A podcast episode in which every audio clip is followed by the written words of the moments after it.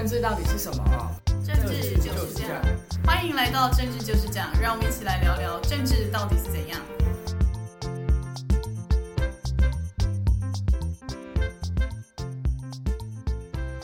大家好，欢迎回到政治就是这样，我是雨洁，我是南天，大家好。上礼拜呢，民进党的总统参选人赖清德呢，他提出了一个新的政见，他说他想要拉近公私立的学杂费补助，因为像我自己是念东吴嘛，东吴一学期的学费要五万块，然后可是像国立大学一学期大概只要两万五左右，就硬生生差了一半，那他一年就是十万跟五万的差距。所以呢，赖清德说他为了要补助这个这之间的差距，因为像是国立大学拿国家的补助其实比私立大学还要多，所以他希望可以弭平这个。教育的差异，所以他提出了这个补助私校的方案。嗯，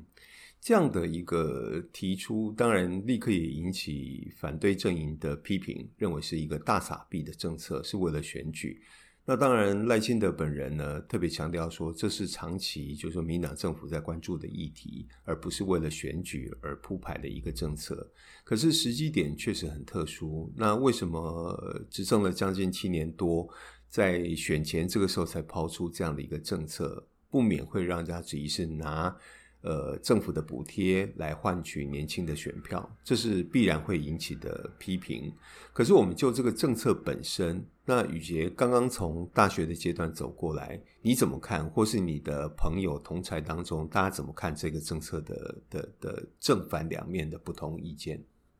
因为像其实前面有提到说，就是赖清德说这是民进党一直以来关注的政策嘛，然后刚好我念大学、念研究所的阶段，其实就刚好是民进党就执政了八年，我就会觉得说，那他如果八年前就可以提出这些政策的话，那或许很多就是要为了学费打工，然后办学贷的同学们，他们可能就不用，就可能这两万块虽然是就是没有到超多，可是他也不无小补，或许大家可能就可以拿打工的时间来做一些更多的事情。但像也有一些朋友会觉得说，就是可能。就是补助，因为台湾现在有一个法律叫做私校退场条例，然后每年其实都会看到一些新闻说某某私立科大就是他要关门，因为收不到学生，然后就符合什么标准，反正他就是要倒闭了。那就会有人说，那这样子这个补贴其实是不是没有帮助到真正需要帮助的学生，而是在拯救这些快要倒闭的私校呢？对，其实呃，私校如果能够正常的一个退场机制，让他。呃，优胜劣败，留下好的。那如果他的招生效能各方面都不优，办学绩效也不好的情况，让他逐步退场，我认为最对整个高教来讲是一件好事。所以大家对这个政策一被抛出来之后，立刻会有一个想法，就是你是为了救私校，还是真正要帮助这些呃经济弱势的私校生？那当然，对私校而言，不管这个学费是来自于政府的补贴，或者来自于念私校的家长或是学生。反正他钱收进来，对学校都是一个经济上、财务上的一个益助，没有差别。可是问题是对这些私校生，宇杰刚所讲的，大学的生活不只是授课、上课之外，那我想大学之间所培养的一些人际的互动跟整个独立思考的能力都是非常重要的。如果让这些私校生可以不要因为过呃过高的学杂费，然后压迫他们必须要去打工，把打工的时程排得很满，而忽略掉这些学校的养成教育的时候，那确实是一件好事。可是问题是一年两万五能不能达到这样的效果？那杯水车薪的情况之下，呃，到底是帮助了私校的经营，还是帮助了这些弱势的经济弱势的学生？而且目前看起来，一年减免台币两万五。以上的学杂费，而且大约有五十九万一千名的私校大大学生可以可以受惠，所以似乎也没有排付。那如果一个政策也没有排付的情况之下，那就真的不免让人家会联想是为了选举，然后来拉选票、拉年轻选票。那除了学费的补助之外啊，就是从明年开始，台湾就是原本当兵现在是四个月嘛，还要改成就是一年的兵，就好像就大家有说就是答应美国的啦。那既然要当一年的兵，大家就会想说，那如果我是就是男生，那毕业之后再当一年的兵，再去找工作，这样我比较慢出社会，我我是不是会受到一点损失呢？所以呢，国防部跟教育部他们就公布了一个新的就是弹性休业指引，但后来被骂，所以取消。就是呢，如果他们可以，国防部跟教育部可以讨论好的话，说让大学生可以三年读完大学，那当兵一年，那这样大家就会觉得说，那我到底是去念大学还是当兵？而且照这样子来看的话，男生就去三年念完大学，那女生就会讲说，那我是不是也可以三完念三年就念完大学，然后我就直接去工作呢？就他其实，在政策考虑上缺少了很多那种可能不无论是性别，然后是就业环境的考量，就感觉只是硬要把那一年当兵的时间把它弄出来，所以大家就会觉得就是很很奇怪。所以幸好现在就因为被骂了，所以他目前有先就是要重新讨论一下。对。对男生而言呢，其实当兵确实是我，我想大多数的男生都不太愿意去当兵，因为毕竟当兵这个军旅的生活总跟大家平常自由惯了的平常生活是不一样的。所以，可是当过兵的人呢，尤其是男生凑在一起，又不断的会谈当兵那一段时间的一些时光，然后一些回忆，这是一个很矛盾的现象。那很多男生会认为说，我大学毕业之后，我还要先去当兵。那现在还好，四个月或是延长为一年。那以前在南天那个时代，当兵是两年或三年。那那个时间就更长了，所以呢，我可能要先服完两年的兵役或三年的兵役，我才能够去就业，甚至去深造。对很多男生来讲，确实是一个非常不甘愿的情况之下。那可是这一次，因为兵役，呃，大家都说是受到美方的压力，要延长为一年。那国防部为了让降低对于年轻人、年轻选票的冲击呢，就要想办法找出一些补救的措施，然后呢，就出现一个三加一的方案。那四年的时间来修业，其实对很多大学生来讲，已经是一个一个一个一个一个很大的负担了。当然，也有人说，现在的学分其实四年时间修起来并没有那么困难。那可是就是我们刚才前一段所讲的，大学生活它不只是上课，不只不只是课程的修炼之外，它其实还有很多人际的的的的交往、人际关系的培养，还有很多的独立思考能力这些部分。所以呢，大学生活其实是忙碌的。那如果还要再，尤其男生，如果还要再补上这一年的兵役，把它拆分时间来去把它提前，呃，把兵役服完的话，我觉得对很多男生的大学生来讲，会时间压力会蛮大的。而且这样子是不是一定好？那是不是就能解决大家认为说我不要耽误我四年以后我去就业，或是我下一步去深造的一些规划？呃，感觉有点奇怪，那也会让人家呃，也也难怪会有另外一个批评说，教育部是不是赶快配合国防部，要让这些学生赶快受兵役训练？如果两岸关系一旦生变的时候，他们可以提前上战场，也有这样的一个传言出来。当然，国防部是出面否认的。可是，我觉得就是因为很多政策的配套规划做得不完整，所以就会引起各种的揣测。这确实值得呃相关的单位要好好来思考。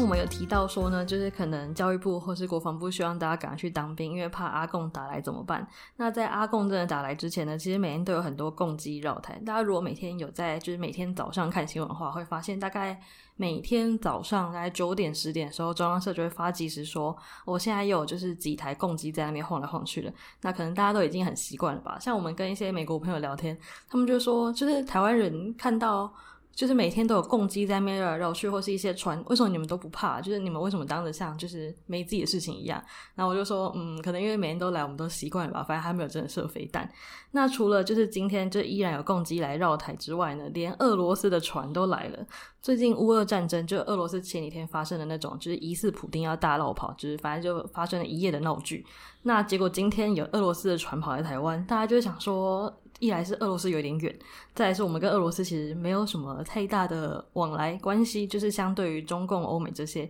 那就是想说，连俄罗斯都来了，我们是不是要卷入一些什么危险的事情呢？嗯，其实呃，这一段时间这两年确实有时候会有些人心惶惶啊。那共机绕台，甚至于说这个中共的一些军舰，也经常的会远远在那边对台湾。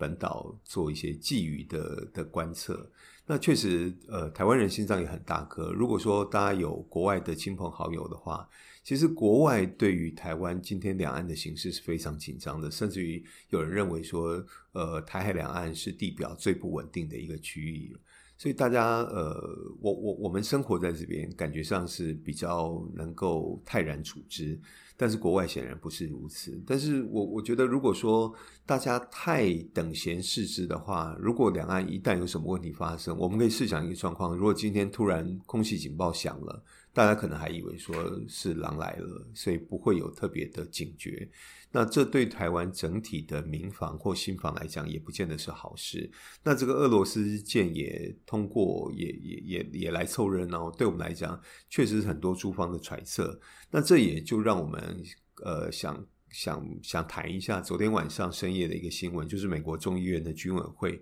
也特别来访台。当然，当然外交部对这个表示是欢迎，而且认为说是呃阵容坚强，而且规模庞大。那对美台关系啊、区域安全、贸易跟投资，还有很多双边的利益相关的重要议题，都在这一次会来讨论到，而且他们也会来见见蔡总统。呃，有朋自远方来，很多好朋友来关心我们都是好事。可是，在两岸这么这么诡谲的时候，这些军委会的主席、这些国会议员来到台湾，真的会让人家有很多的联想。像我昨天晚上看到这个新闻，就特别去翻了一下当年越战时期，当年的南越跟美国之间的互动往来，那感觉那个时候两个的关系也是也是特别好。那今天。台湾跟美国的关系也真的是非常好，可是我们对面的这个恶邻居这么庞大，那如果他要动手动脚的话，美国能够相挺台湾到什么样的程度？我相信很多人都会有一些担心。那也就连接到我们前一段所谈到的新闻，这个三加一让大学生赶快去接受兵役的训练。会不会跟这些现象都有一些连带的关系？当然，我们这样讲，呃，不见得是好的说法，因为我们都期待两岸的和平，我们也都不怀疑政府对于台湾很多规划跟政策。可是很多事情就是因为没有办法清楚的，呃，做一个规划，然后政策上也没有办法清楚的说明，所以国防部也常常改来改去，所以让大家真的心里会有很多的担忧。虽然台湾平常看起来对于那些攻击绕台啊，然后美国人来找我们，感觉都一副就是泰然自若的样子，就是但是不知道大家有没有平常在路上会看到，尤其是最近，就是以前台湾就是现在也是，就是台湾有些公园会被当成那个防空警报的地方嘛，因为台湾就是经历过很多战争，然后台北大空袭的时候也被炸过一次，所以呢，就是台湾后来就有防空洞嘛，因为在防空洞就可以躲飞弹。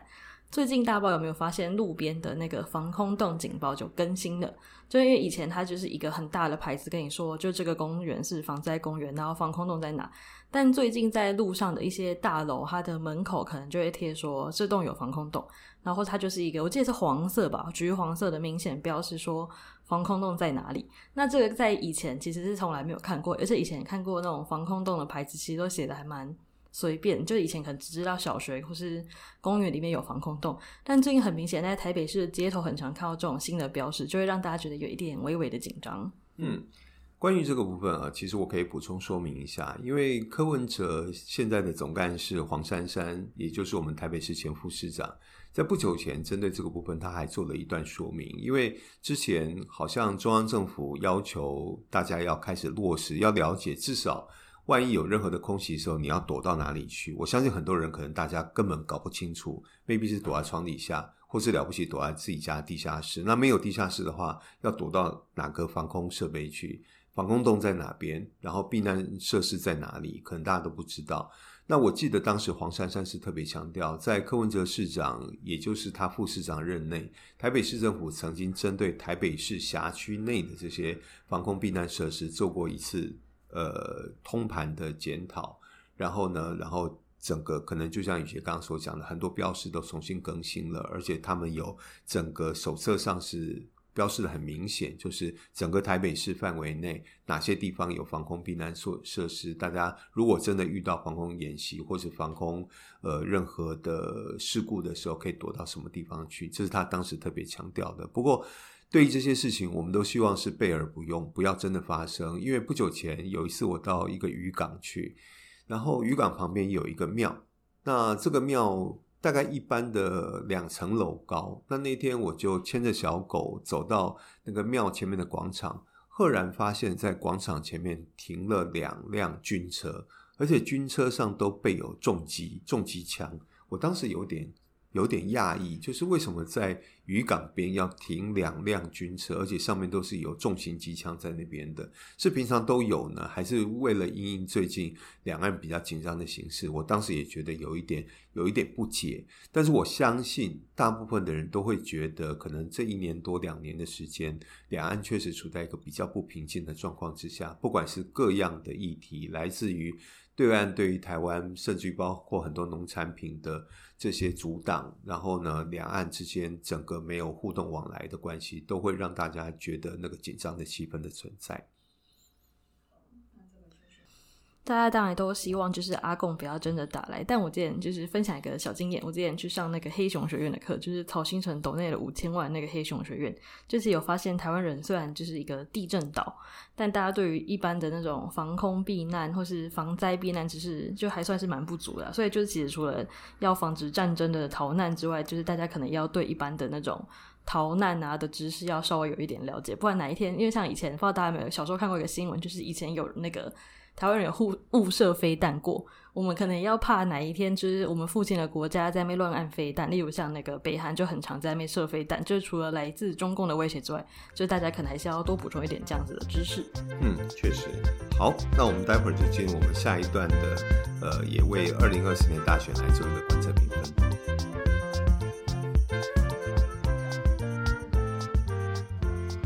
中共呢，除了会对我们武吓，例如就是要射飞弹或是攻击绕台之外，他们也会对我们进行很多文攻的措施，例如要跟我们经贸交流啊，然后或是可能统战我们，就是用一些比较非武力的方式。那最近呢，台湾的那个相对于亲中的候选人柯文哲呢，他就说他要来考虑重启服贸。那这对当年是因为反服贸运动而崛起的他呢，这是一件非常就实在看起来是一件蛮讽刺的事情。尤其他现在又要跟当年也是反服贸。太阳花运动的战神黄国昌站在一起，让大家未免想说，怎么都十年后我们才讨论，还要不要重启服贸呢？对，我想这一次中国在整个两呃，就是台湾二零二四年总统大选上面，我觉得他们有一点点进阶，就是他比较相对的那种武吓，或是用很严厉的呛虾的方式呢，稍微收敛一点。然后他用一些软性的政策，譬如说，呃，前一个礼拜他对于我们台湾的世家开始松绑，就是有，就是尤其是台东的二十五个专区的世家可以再一次的恢复销往中国。那在很多。关键就是内部，我们台湾内部讨论的议题上，譬如说这个重启服贸的事情，其实我们到现在为止并没有看到中国的表态，反而是台湾内部互相吵来吵去。那其实不管是针对 ECFA 或是针对服贸、货贸这些，确实在二零一三一四的时候引起台湾国内非常大的争议，也引发了太阳花的运动。那确实是对台湾的民主运动或是两岸关系的演变上面是很重要的一页。那今天不管是柯文哲或是侯友宜提到重启服贸或是两岸之间的互动往来上，我觉得思考面都不够完整。那特别对于国民党，国民党其实是有智库的，而且国民党是有长期执政经验的。呃，总统大选的这个选战开打以来，我们现在看到了，就是。过去很长一段时间几乎看不到政策，那最近呢，赖清德开始抛政策。那他抛了政策之后，不管好与坏，那立刻会引来侯友谊跟柯文哲的回应。但是看起来这两个人的回应都没有办法很具体的。那反过来讲，我常常都觉得，以侯友谊，如果国民党是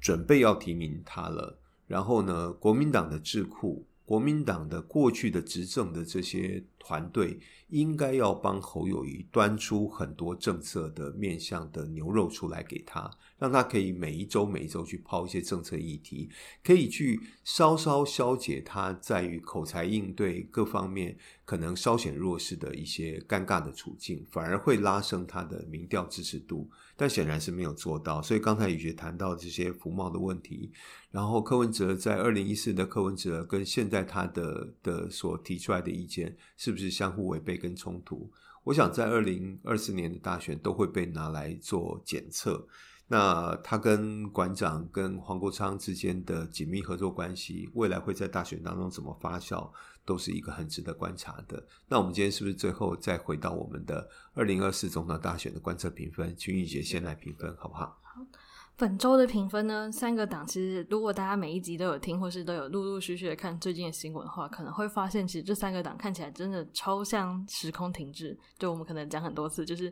大家看起来都没有一些显著的大的进步。像民进党只要提什么政策，那其他两党就会反对，那大家就会觉得说啊，你们那么爱反对民进党的话，那你们就继续当直当在野党好了，反正你们就很喜欢骂人嘛。那对于就是民众党跟国民党来说，也是看起来很没有一个。选举的气势，所以呢，然后像民进党现在已经走到，我觉得民进党现在其实有看起来有比较在不太尽量不会，就是主力战将不太会回应其他两党的批评，都是有可能立委议员来开炮。像这次的服贸争议，主要在开炮的都是一些立委候选人，反正都不是一些中央层级的人。所以呢，然后民进党最近在开始卖那个选举募款小物，就看起来有在走自己的路线啊，所以我要给他们小加个一分。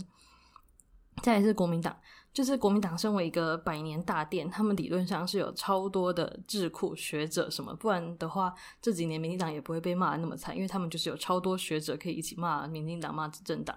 那可是像最近不论是赖清德提的那个学费减免的政策啊，然后或是最近大家在讨论服贸，但国民党的应对态度通常都是 A 说什么那。就是像国民党，他现在想要争取的就是深蓝的票，然后跟抢到不喜欢赖清德的一些就是中间选民的票。那理论上，他面对赖清德那个私校补助的政策，如果我是国民党的话，我可能就会说，那我就加码，公立大学也要补助，那我就不排富。就因为就是要选举的那个在野党喊什么都就是就可以喊爽了嘛，反正就有没有执行就到时候再说。那或是像面对就是柯文哲说要重启服贸，那侯友宜的回应竟然是说就是。那我要开放那个中国交换生可以在台湾工作，那大家就会觉得说，这听起来好像又有一点危险，所以大家会觉得说，国民党很像是一个只有侯友宜，然后接下来全部都是真空的状态在选举，所以我要给他们小扣个两分。再就是民众党，民众党现在选举的路线就很明显，就是很就一直维持一个科室风格嘛，就是他想讲什么就讲什么，然后就是他只要讲任何话，还是可以上新闻的头版跟标题。所以呢，他们就还是在维持他们自己的节奏。但最近民众党他们想要提区域立委，现在已经六月底，他们几乎还提不出任何一个区域立委。那这以总统选举来说，其实相当不利，因为只有母鸡没有小鸡的话，那大家会觉得说，那你母鸡上台之后，如果民众党最后在立法院没立委，然后柯文哲当了总统，那他不就会像就是当年陈水扁那样朝小野大吗？而且他甚至是。嘲笑，然后也就是完全没有他的人，那所以呢，他没有在考虑这件事，或不分区里有用海选，那这样会导致他就算执政了，可能还是会全部都用以前别的政党的人，所以我要给他小扣个两分。嗯，好，雨杰的评分结束之后呢，接下来我从反的过来，我先从民众党开始说。民众党确实有可能出现刚才宇哲宇杰所讲的问题，就是柯文哲个人现在把他的总统大选的民调撑得非常非常的开，撑得非常的高，可他内部跟整个民众党底下是空的，就是呃你的立委候选人或是你的基层各方面都很脆弱，所以总纵使你当上了总统，可是谁来支撑你？柯文哲心里很清楚这一点，所以他过去喊联合政府。但是联合政府要怎么形成？那联合政府跟联合内阁之间的关系又是怎么样？然后政党之间怎么样的合纵连横？我相信他们还没有很完整的一套提出来。那柯文哲个人色彩过分浓厚的一个政党，也许在总统大选，他的一些发言会吸引一些人厌倦蓝绿两党的这些斗争。然后希望有一些清新，或是大家更直白，不要这么呃狡诈的一些政治的人会喜欢他，所以把他的民调冲高。可是个人色彩过重，有时候走着走着就容易走偏掉，甚至于容易掉到一个窟窿里面去。所以在这一周整个民众党的表现上，我要稍微小扣他一分。那我觉得民众党自己可能脚步上要做一点更完整的调整。当然。这几天大家也在讨论柯文哲是不是预留了一个伏笔，就是退选的空间。那退选的条件到底是什么？那柯文哲当然面对媒体回应是说，目前还没有看到退选的条件。但是我相信柯文哲心里是清楚的。那民众党要怎么走，在立委的选举要怎么拿下政党票，我相信都是他心里现在一直在盘算，有时候甚至会着急的。那另外谈到国民党，我刚才前面讲的，国民党是一个有长期执政经验的政党，他今天用在野的角度要挑战民进党，要下架民进党，那他过去的智库，他过去的这些呃，曾经在政府任职的这些阁员、这些部会首长，应该要拿出更具体的作为。当赖清德抛出一个政策，国民党应该要有更完整对应出来。那譬如说，过去从郭台铭到后来，国民党都在喊零到六岁国家养。那面对呃赖清德所抛出私校呃大学补助的部分，其实也我也听到赵少康提出说，那是不是干脆大学的学费全免，就是由国家来负担这个部分？国民党应该要去思考，你更完整，然后甚至于你是在野，像宇协刚所讲的，你可以加码。来提出来，甚至于你可以逼着现在的执政党、现在的民进党要来，现在就面对这张支票，你怎么去兑现，而不是等到选后我赢了我再来面对。现在教育部抛出的是不排除明年二月开始实施，那选举是在一月十三号。那如果一月十三号假设当选的不是赖清德，这个时候教育部会不会去兑现这张支票？我们看起来是一个问号。所以呢，对于国民党整个大选的印象，我也要扣他一分。至于民进党，确实他们从性平事件各方面逐步调整，现在开始走自己的路，开始卖自己的文创商品，各方面的。那所以在这整个表现当中，虽然不是非常的亮眼，尤其他们持续在提名这些艰困选区的立委过程当中，也没有让人看到太多的亮点。但是就整个大选的持平度而言，我要给他加一分。那这是我今天对整个二十年总统大选的观测评分。那我们今天节目也到这边结束，跟大家说再见，拜拜，拜拜，拜拜。